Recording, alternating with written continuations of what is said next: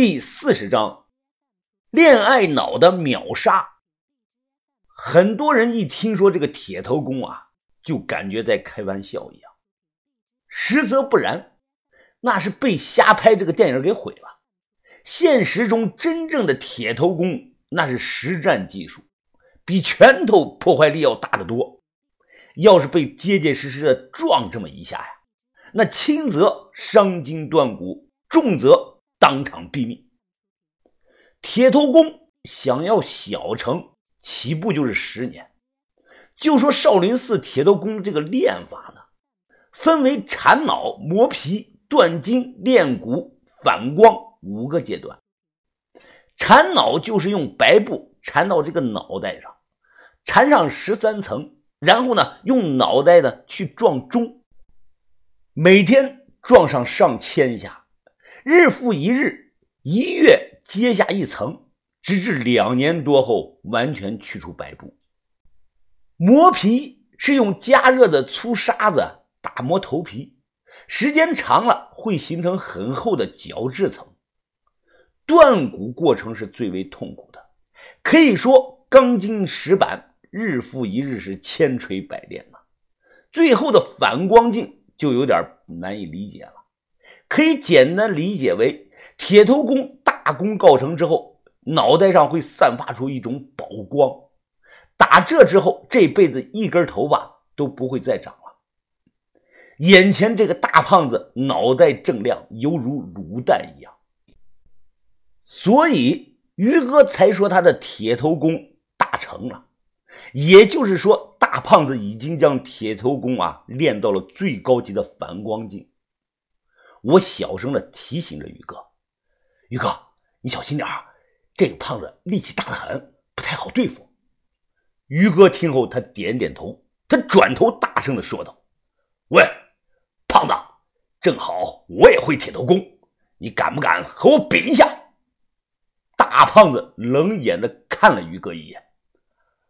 就凭你，乳臭未干的小子，你想怎么个比法？于哥摊手说道：“很简单，就比比谁的头硬。”哈哈哈！大胖子大笑的说道：“好，好，好，有意思。我十五岁便被人称为铁头神娃，如今闯江湖也有几十年了。”第一次见到有人敢主动跟我比头硬，你想找死那就来吧！我在旁边听的都快急疯了。于哥太冲动了，怎么能和这个人比头硬呢？他的铁头功都到了最高境界了，硬碰硬，胜算太低。哼，谁找死还不一定，要比过才知道。于哥眼中战意高昂。只见他只是简单的提手运气，整个人跑着便冲了过去。大胖子同样是跑着冲着于哥来了。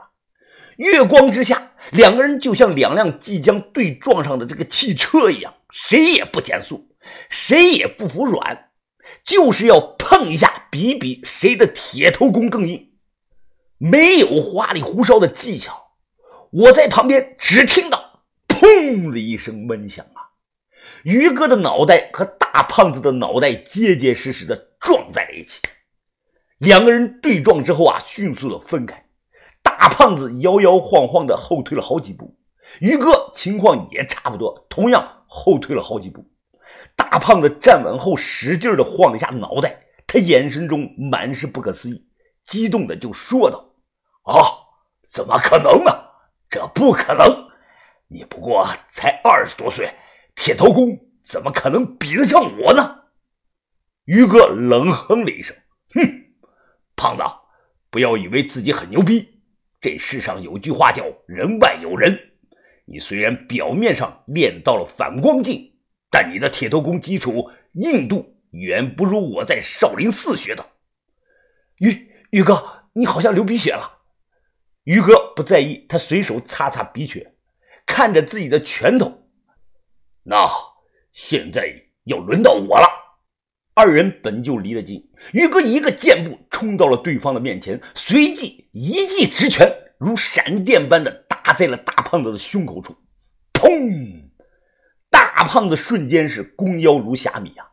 于哥收拳后退，紧接着大胖子那庞大如小山般的身影，慢慢的扑通倒下了。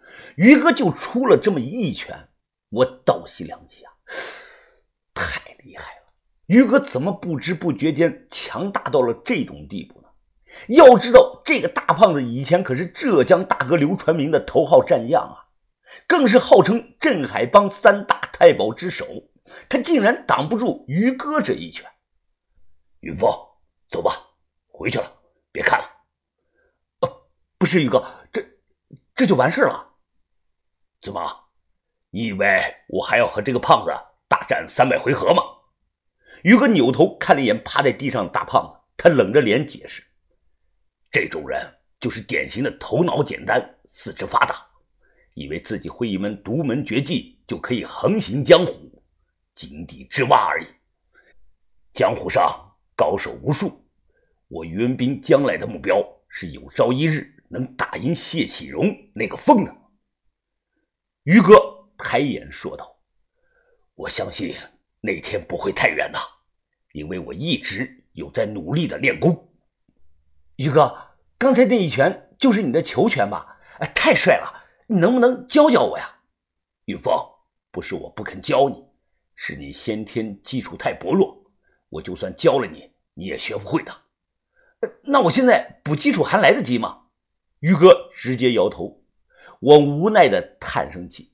这些年啊，跑江湖见识了太多的奇门绝技般的功夫，我什么都想学，因为我想有朝一日成为高手。可是我没有这个先天的基础，到最后呢，也只是学了个半吊子的炼金化气功。可是我学了这个呀，和人干仗真不行，谁都打不过。唯一的好处可能就是睡觉少了，精神好了，挖土打洞不累了。于哥似乎看出了我的心情啊，有些沮丧，他搂着我的肩膀笑着说：“呵呵，其实啊，你什么都不用学。”因为只要我于文斌在世一天，那我就会护你一天的。我有些感动，于哥，那我会把我会的炼金化气功交给你吧，你内外一起练，说不定会突破瓶颈，变得很厉害的。于哥一听啊，吓了一跳，他连忙摆手：“哦，算了算了，我可不想学你那个功夫，我还不想让阿春年纪轻轻的守活寡呢。”我一听啊，有些激动，这之间。根本没有关系，好吧？哎，你听我说啊，玉哥，小轩说的对，小轩跟我讲了好几次了。他说你经常晚上不睡觉练练什么那个破功，哼，都快把自己练成公公了。他背地里敢这么说我，你看我回去怎么收拾他？因为谈起了阿春，我便问于哥啊，阿春的近况如何？我算了算时间，他俩已有一年多没有见面了。于哥突然叹声气：“哎，阿春加入了旧武会，如今在帮忙做收集江湖情报方面的工作。说实话呀，我挺想他的。云峰，我有时候啊，睡觉都会梦到他。你还梦到阿春了？哎，于哥，你梦到和他干什么呢？”于哥脸色微红，支支吾吾的想避开这个话题。我马上明白了：“啊，于哥。”你完了，将来咱们是要干大事的，怎么能天天想一个女的呢？把头平常怎么教导咱们的？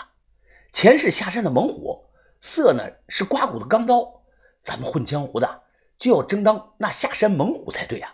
哎，宇哥，就算是咱们将来不混了，后辈们听到咱们的名号，那也得比个这个，说声牛逼呀！我举了下大拇指，于哥他摇了摇头，微笑的说道：“云峰啊。”每个人有每个人的活法。南无月光如来曾经说过：“世事无常，一切唯心造。七情六欲乃人之本性。凡无情无欲者，要么成佛，要么入魔。我于文斌这辈子都不可能成佛了，可我也不想入魔呀。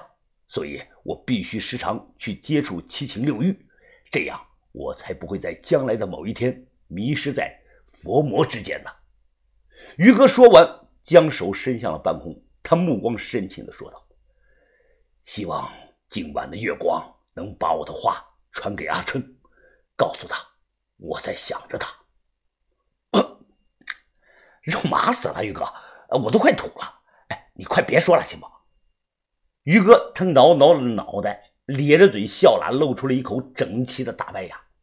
见他这个样子，我感觉啊，用现在年轻人之间流行的话来说，于哥可能就是个恋爱脑。